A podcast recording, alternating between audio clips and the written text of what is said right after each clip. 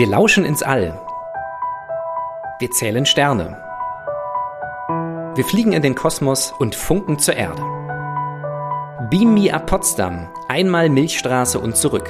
Der Podcast im Wissenschaftsjahr 2023 Unser Universum vom Verein Pro Wissen Potsdam. Mit Wissenschaftlerinnen und Wissenschaftlern der Forschungsinstitute in Potsdam und Umgebung. Dem Deutschen Elektronensynchrotron DESI in Zeuthen dem Leibniz-Institut für Astrophysik Potsdam, dem Max-Planck-Institut für Gravitationsphysik, der Universität Potsdam und dem Urania-Planetarium. Mit Annette Weiß. Folge 4. Das interstellare Medium. Herzlich willkommen zu einer neuen Folge von Beam Me Up Potsdam einmal Milchstraße und zurück. Mein Weg hat mich heute zum Universitätscampus in Golm geführt, also im Norden von Potsdam. Und hier bin ich am Institut für Physik und Astronomie. Man nennt dieses Gebäude auch der Goldene Käfig, ja, weil es tatsächlich aussieht außen wie so ein Trafo-Gebäude, vor allen Dingen, wenn die Jalousien runtergelassen sind. Und ich bin verabredet mit Professor Dr. Philipp Richter. Hallo Philipp. Einen schönen guten Tag an alle. Unser Fachgebiet heute ist ja das interstellare Medium. Und an dieser Stelle habe ich immer eine kleine Herausforderung an meine Interviewgäste. Und zwar möchte ich gerne, dass du mir erklärst, was ist das eigentlich in der Kürze einer Aufzugfahrt lang? Aber wir machen das jetzt mal anders. Ich weiß, ihr habt ja auch einen Aufzug, ja. ja? Aber du wolltest mir ja ohnehin noch mal die Sternwarte zeigen. Genau, das habe ich vor. Ist es ein langer Weg? Ist es ein kurzer Weg? Nö, es ist ein relativ kurzer Weg. Ich schnapp mir jetzt meinen Schlüssel und dann gehen wir mal nach oben. Dann ist es fair für die anderen Teilnehmerinnen und Teilnehmer, diese Challenge hier anzunehmen, weil die Aufzugfahrt auch immer nur zwei, drei Stockwerke lang war. Dann gehen wir mal aus dem Büro hinaus. Im Inneren unseres Gebäudes sieht man dann auch in den Innenhof. Der ist wirklich wunderschön. Kein Trafokasten mehr, weil keine Jalousien da sind. Und Oben auf dem Dach haben wir also unser Observatorium, Übungssternwarte. Und in der Übungssternwarte lernen also die Studierenden mit dem Teleskop umzugehen. Wir müssen hier durch die Tür, damit sie vorbereitet sind, falls sie mal später professionelle Astronomen werden, dann auch mit einem Teleskop zu arbeiten. Ja, dann nutzen wir jetzt den Weg. Was, Philipp, ist das interstellare Medium? Ja, das interstellare Medium, der Begriff setzt sich zusammen aus inter und stellar, also zwischen den Sternen, ist eine dünne, diffuse Gasmasse, kann man sich das vorstellen. Also ein dünnes Gas, was sich zwischen den Sternen befindet. Und in diesem interstellaren Gas befinden sich Atome, Moleküle, aber auch kleine Teilchen, sogenannte interstellare Staubkörner. Und äh, ja, die bilden die sozusagen die Grundlage für die Entstehung von Sternen in der Milchstraße. Und ich glaube, wir sind schon oben auf der Dachterrasse angekommen beim Observatorium. An der ja, Kuppel. jetzt hört man hier vielleicht ein paar Vögel. Jetzt gucken wir also hier über den Campus Golm. Man kann sich das dann im Podcast vielleicht so ein bisschen vorstellen. Wir blicken auf die schwarze Bibliothek und über den Campus. Da hinten sieht man die Mensa und vor uns steht also hier das Observatorium, die Kuppel oder der Dom, wie man sagt in der Astronomie. Mhm. Und ähm, der ist also wind- und regengeschützt. Und wenn wir jetzt mal reingehen, sehen wir also in das Herz dieses Doms hinein. Dort steht also unser Teleskop. Toll. Und nebenbei übrigens Challenge bestanden, Philipp. Ja, danke. Die ist aber niedlich, wenn man mal in Berlin war. selbst bei uns in Potsdam ist die natürlich größer, obwohl nee, das stimmt ja gar nicht. Genau. Ich nehme das zurück. In Potsdam haben wir ja nur ein Planetarium. Es ist ja kein Observatorium. Genau, richtig. Man muss unterscheiden. In Potsdam gibt es natürlich auch den großen Refraktor, der am Telegrafenberg steht, der also schon sehr alt ist, über 100 Jahre alt. Und das ist natürlich ein riesiges Teleskop. Das hängt aber auch mit der Bauweise zusammen. Die damaligen Teleskope waren Linsenteleskope und die mussten sehr lang sein. Und heute hat man, wie hier, ein Spiegelteleskop. Da wird das Licht also hin und her geworfen und deswegen ist die Bauweise deutlich verkürzt. Und das heißt, wir können es auch kleiner bauen. Sieht aus wie ein Iglu. Ich denke mal, der Durchmesser, das sind vielleicht sechs Meter sowas. Genau, so in der Größenordnung. Und hier haben wir also ein vollbewegliches Teleskop, das kann in alle Richtungen fahren. Ich muss es jetzt erstmal einschalten, damit ja. wir das machen können. Aber was eben auch fahren kann, ist der ganze Dom selber. Also die Kuppel selber fährt jetzt sozusagen nach links und nach rechts. Okay, du hast so eine Art Fernbedienung in der Hand. Ja. So, jetzt machen wir erstmal hier das Tor auf. Damit öffnet sich also sozusagen ein Spalt in der Kuppel. Durch diesen Spalt wird das Teleskop dann später durchschauen. Und gleichzeitig gibt es noch so eine Klappe, die man aufmachen kann. Genau, die Klappe öffnet sozusagen den unteren Teil des Spalts, denn wir wollen mit dem Teleskop auch dicht über den Horizont gucken. Insbesondere wichtig, wenn man Planeten beobachten möchte. So, und dann fährt man dann das Teleskop an eine Position, also dort, wo man beobachten will, also einen Stern. Jetzt hört man hier, der Motor ist nicht mehr so laut wie früher.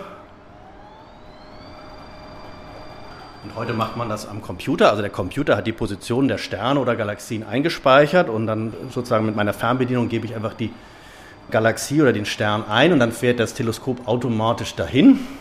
Man muss ja immer berücksichtigen, dass das Teleskop auch mitdrehen muss über die Nacht, weil die Erde sich ja unter dem Himmel wegdreht und deswegen muss diese Nachführung des Teleskops also hochpräzise sein. Damit man aber jetzt nicht immer die Kuppel mitbewegen muss, wenn das Teleskop sich über die Nacht dreht, kann also auch die Kuppel sich als Ganzes auch bewegen. Deswegen kann also die ganze Kuppel jetzt wow. durch die Gegend fahren.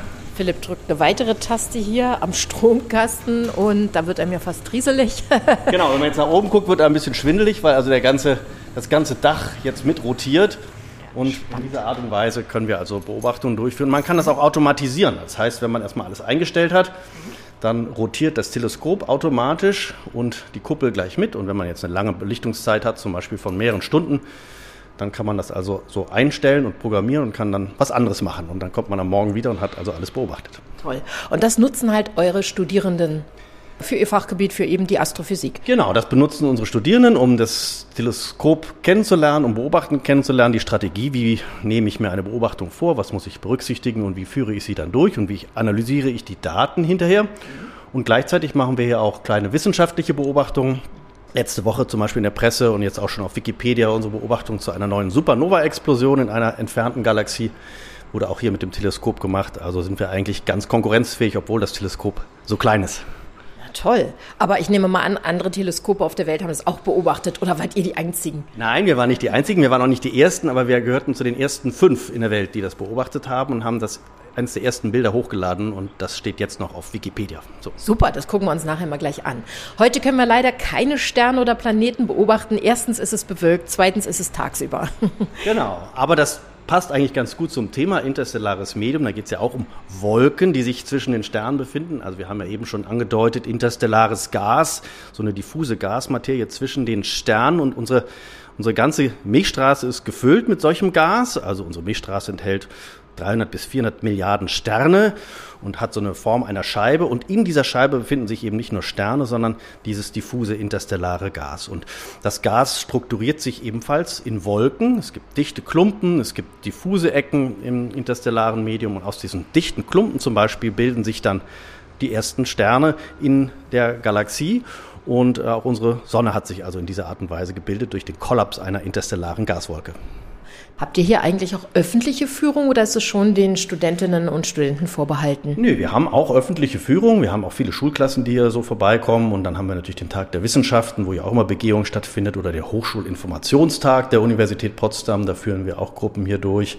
Und ich habe auch schon so ein, zwei, drei Kindergeburtstage abends gefeiert. Je nachdem, wenn äh, wir Zeit haben. Das ist eigentlich immer was ganz Gutes für den Sommer. Und dann kann man sich Kugelsternhaufen oder auch ein paar Planeten angucken unseres Sonnensystems. Und also wir haben auch öffentliche Führung. Spannend.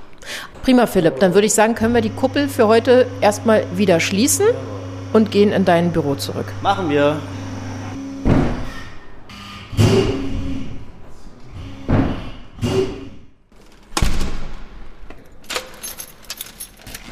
So, hereinspaziert. So, jetzt sind wir wieder zurück im Philips Büro.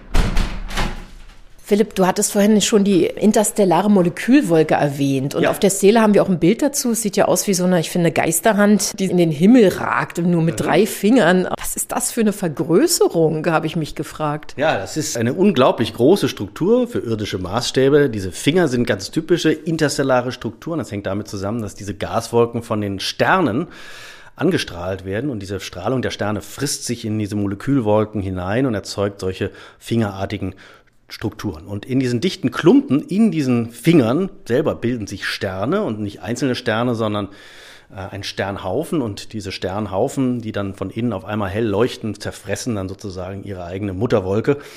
Und so ist das Leben im interstellaren Medium. Also aus Gaswolken bilden sich Sterne, die Sterne leben, je nach Masse, lange oder kurz. Und wenn sie am Ende als Supernova explodieren, dann wird die Materie wieder an das interstellare Medium abgegeben und so bildet sich so ein Kreislauf, den, der kosmische Materiekreislauf. Materie wird zu Sternen, in Sternen werden leichte Elemente zu schweren Elemente fusioniert und dann wieder an das interstellare Medium abgegeben. Und das ist so spannend, weil auch wir Teil des Kreislaufes sind. Also jedes Kohlenstoffatom in deinem und in meinem Körper war schon einmal in diesem interstellaren Kreislauf mit dabei. Also unser Kohlenstoff in unserem Körper wurde in Sternen gebrütet und ist dann schon mal durchs interstellare Medium gelaufen und dann ist irgendwann wieder ein Planetensystem entstanden, nämlich unser Sonnensystem und wir sind Teil dieses Kreislaufs. Ich wundere mich langsam gar nicht mehr, dass man zum Beispiel im Tai Chi von Energie spricht, die durch den Körper geht oder auch im Yoga oder dass auch viele Leute an Astrologie glauben und an Sternkunde, wenn man dann hört, dass wir als Kohlenstoffatom schon mal irgendwo im Weltall waren. Oder wie geht's dir mit solchen, ja, ich sag mal, nicht unbedingt esoterischen Sachen, also jedenfalls nicht was Energie beim Sport angeht, aber eben doch was Sternenkunde angeht und Horoskope. Ja, also da muss man unterscheiden. Wir sind natürlich Wissenschaftler und für uns ist die Physik unsere Religion, denn alles entwickelt sich auf den Grundsätzen der Physik und das unterscheidet ja auch die Astrophysik von der Astrologie. Und trotzdem hat man natürlich diesen philosophischen Aspekt, dass wir also nicht nur Beobachter sind, die das interstellare Medium so von außen beobachten, sondern dass wir eben Teil des gesamten Systems sind. Wir selber sind aus Sternenstaub. Da gab es ja mal diesen berühmten Satz und das ist eben richtig. Und Planeten, die es in der Milchstraße gibt, und wir sind eben ein solches Planetensystem, die sind eben an diesen ganzen Prozessen beteiligt. Und, und uns interessiert eben, wie man aus den physikalischen Grundlagen und den physikalischen Gesetzmäßigkeiten vorhersehen kann, wie eine Galaxie wie die Milchstraße sich entwickelt, wie sich Sterne aus interstellaren Gaswolken bilden, wie sich auch Planeten bilden und wie die Zukunft dieser Sterne und dieser Planeten aussieht. Und das macht es also spannend. Also wir haben diesen philosophischen Aspekt drinnen, aber eben auf Grundlage der Physik. Ja. Und welche Bedeutung hat so die Forschung am interstellaren Medium für uns Erdenbewohner? Ja, kann man jetzt erstmal sich überlegen, wir sind Teil dieses Kreislaufes und deswegen, wenn wir das interstellare Medium und diese diese Klumperung und die Strukturen in Galaxien verstehen, dann wissen wir, wie wir entstanden sind. Hat denn überhaupt der elfjährige Danny recht, den ich im Planetarium getroffen habe? Also ich finde es sehr spannend, dass das Weltall ja nichts ist, sondern das ist ja nicht alles nur dunkle, schwarze Tiefe. Hat der Junge denn recht? Es ist da alles nichts? Ja, man könnte meinen, wenn man in den Himmel guckt und zwischen die Sterne guckt, dass da nur nichts ist, also die schwarze Tiefe, wie es der Junge gesagt hat, aber dieses schwarze Nichts ist doch gefüllt mit Materie. Wir gucken durch diese Materie hindurch, denn die ist für irdische Verhältnisse so dünn, dass sie also für uns in den vielen Bereichen weitgehend transparent ist. Aber die Transparenz ist unterschiedlich im interstellaren Gas. Es gibt auch Regionen, wenn man zum Beispiel das Band der Milchstraße am Nachthimmel beobachtet, die so schwarze Flecken enthalten. Und da ist das schwarze Nichts nicht aus dem Nichts, sondern einfach, weil man das Hintergrundlicht nicht sieht, weil die Vordergrund interstellare Gaswolke das Hintergrundlicht abschattet. Also es ist nicht nichts, das ganze Universum hat überall Materie, die kann sehr dünn sein, aber sie ist überall da. Es gibt doch noch dünnere Materie als dieses ähm, interstellare Medium. Ich glaube, interstellares Plasma oder wie nennt ihr das nochmal? Intergalaktisches Medium gibt es noch. Das ist das Gas, was sich zwischen den Galaxien befindet. Also die Galaxien sind Ansammlungen von vielen Milliarden Sterne und interstellarer Materie und außerhalb von Galaxien gibt es aber eine noch dünnere Materieform, nämlich das intergalaktische Medium, das sich so wie ein filamentartiger ja, Fadensatz durch das Universum zieht. Und in diesen intergalaktischen Filamenten gibt es vor allem Wasserstoff, ionisierter Wasserstoff mit einer unglaublich geringen Teilchendichte, nur ein paar Atome pro Kubikmeter. Das sind also viele, viele Größenordnungen geringer, als man auf der Erde als Vakuum erzeugen kann. Aber da der Kosmos unglaublich groß ist, ist dieses intergalaktische Medium tatsächlich das wichtigste baryonische Materiereservoir im Universum. Also aus diesem Material wird letztendlich alle Form von Sterne erzeugt. Kannst du nochmal baryonisch erklären? Was ist nochmal baryonisch? Baryonische Materie kann man äh, sich so vorstellen, ist alles die Materie, die wir kennen. Materie, aus der wir gebaut sind. Also normale Atome, Moleküle, und Festkörper sind alle aus baryonischer Materie. Aber im Kosmos gibt es noch eine andere Form von Materie, die dunkle Materie. Von der wissen wir, dass sie da ist, denn die hält zum Beispiel die Galaxien zusammen durch die gravitative Wechselwirkung. Aber wir können diese dunkle Materie tatsächlich nicht sehen. Sie erzeugt offensichtlich keine Strahlung, die wir nachweisen können. Wir können sie also nur indirekt nachweisen. Die baryonische Materie ist also das, was wir im sichtbaren Kosmos für uns beobachten können mit Teleskopen, Sterne, Gas etc. Und die Dunkle Materie ist das, was wir nicht direkt sehen können als Materie, aber von der wir wissen, dass sie da sind, weil sie mit anderer Materie wechselwirkt. Ich fasse noch mal kurz zusammen. Das Gas innerhalb der Galaxie heißt interstellares Medium mhm. und das Gas außerhalb der Galaxien ist das intergalaktische Medium. Genau. Ja. So sieht's aus. Und du sagst also, man kann Teil sehen und einen Teil nicht. Das heißt, eure Forschung basiert schon auf der Beobachtung mit dem Teleskop oder habt ihr Simulation und Berechnung oder ja, wie forscht ihr? Wie messt ihr? Woher wisst ihr das alles? Das ist eine gute Frage. Wir beobachten sowohl als auch nutzen wir Computersimulationen. Wenn ich sage, ein Flecken zum Beispiel ist im Himmel schwarz, dann bezieht sich das ja immer nur auf den Bereich, den wir mit unseren Augen sehen können. Aber als Astrophysiker haben wir den gesamten Wellenlängenbereich der elektromagnetischen Strahlung zur Verfügung. Das beinhaltet also auch Röntgenstrahlung zum Beispiel oder eben Radiowellen. Und wir können eben mit den entsprechenden Teleskopen, Radioteleskopen, Röntgenteleskope oder eben optische Teleskope in alle diese Wellenlängebereiche hineinschauen und bei der intergalaktischen Materie ist es so, dass zum Beispiel, wenn ich eine sehr, sehr weit entfernte Galaxie mir anschaue, dieses Licht durchdringt dieses Netzwerk an intergalaktischem Gas und hinterlässt in dem Spektrum der Galaxie Signaturen, nämlich Absorptionslinien. Das kann man sich so ein bisschen vorstellen wie ein, wie ein Strichcode. Und diese Absorptionslinien sagen mir also genau, welche Elemente sich im intergalaktischen Medium befinden, auf dem Weg von der Galaxie zu mir. Und so kann ich also quasi wie eine tomografische Methode diese Verteilung, Gasverteilung im intergalaktischen Raum nachweisen mit Hilfe einer solchen spektroskopischen Messung. Da musst du also, wenn du beim Supermarkt an der Kasse stehst und dieses Scannerbild vorhast, eher an die Sterne und das intergalaktische Medium denken, ja? Ja, ganz oft, weil tatsächlich ähm, diese Absorptionslinien, die beobachtet, dass die entsprechen also den Energiezuständen in den verschiedenen Atomen und Molekülen. Und jedes Atom hat sozusagen seine eigene Signatur. Und wenn ich also verschiedene Absorptionslinien einer, in einem Spektrum sehe, kann ich sofort sagen, okay, das ist Wasserstoff oder das ist Kohlenstoff oder das ist Sauerstoff. Und das ist also wie ein Puzzle, was ich zusammensetze. Und so kann ich also die chemische Zusammensetzung dieser intergalaktischen Gaswolken äh, studieren. Okay, ich glaube, zum Nachweis der Gravitationswellen haben es die äh, Kolleginnen und Kollegen am Max-Planck-Institut für Gravitationsphysik ein bisschen schwieriger. Ne? Ja, das ist, genau, das ist technisch wahnsinnig aufwendig. Also die, die Verzerrung, die durch den Raum sozusagen sich fortpflanzen mit Lichtgeschwindigkeit direkt zu messen, das ist eine Ingenieursleistung, die wirklich fantastisch ist. Ähm, da haben wir es ein bisschen leichter, denn solche Spektren, die wir aufnehmen können, die kann man mit großen Teleskopen sehr leicht nehmen und dafür haben wir eine gute Statistik. Aber ich nehme mal an, dass die Gravitationswellenforscher jetzt über die nächsten Jahrzehnte aufholen werden und auch gleichfalls viele große Datensätze zur Verfügung haben. Wie sieht denn so ein typischer Tagesablauf bei dir aus, Philipp? Du bist auch Professor, du bist auch Dozent, aber was jetzt auch so die Forschung angeht, also rennst du einmal am Tag mindestens hoch abends zum Teleskop und sagst deiner Familie, ich komme heute später, ich muss erst mal gucken, bis es dunkel ist oder was machst du, was beschäftigt dich? Ja, das habe ich tatsächlich früher oft gemacht, dass ich dann irgendwie abends oder nachts hier im Institut bleiben musste. Mittlerweile machen vor allem meine Mitarbeiter die Beobachtungen hier an der Sternwarte und wenn es um wirklich wissenschaftliche Beobachtungen geht, dann nutzen wir für professionelle Astrophysik vor allem auch die großen Observatorien, die in Chile sich befinden und auch das Hubble Weltraumteleskop zum Beispiel, also ein Teleskop, was sich im Weltall befindet.